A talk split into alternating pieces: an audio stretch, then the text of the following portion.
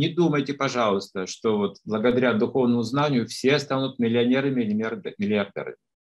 Нет, все не станут. Но все будут счастливы, взаимодействуя вот на этой платформе.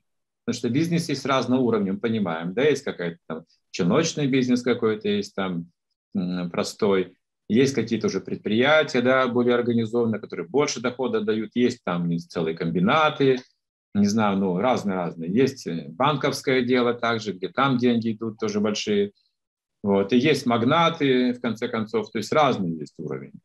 То есть нам не нужно завидовать друг другу, стремиться всем вот на самый верх, быть самыми богатыми. Не нужно создавать новую конкуренцию, новую пирамиду, а просто нужно взаимодействовать вместе, сотрудничать, потому что вместе правильно сотрудничать будем счастливы.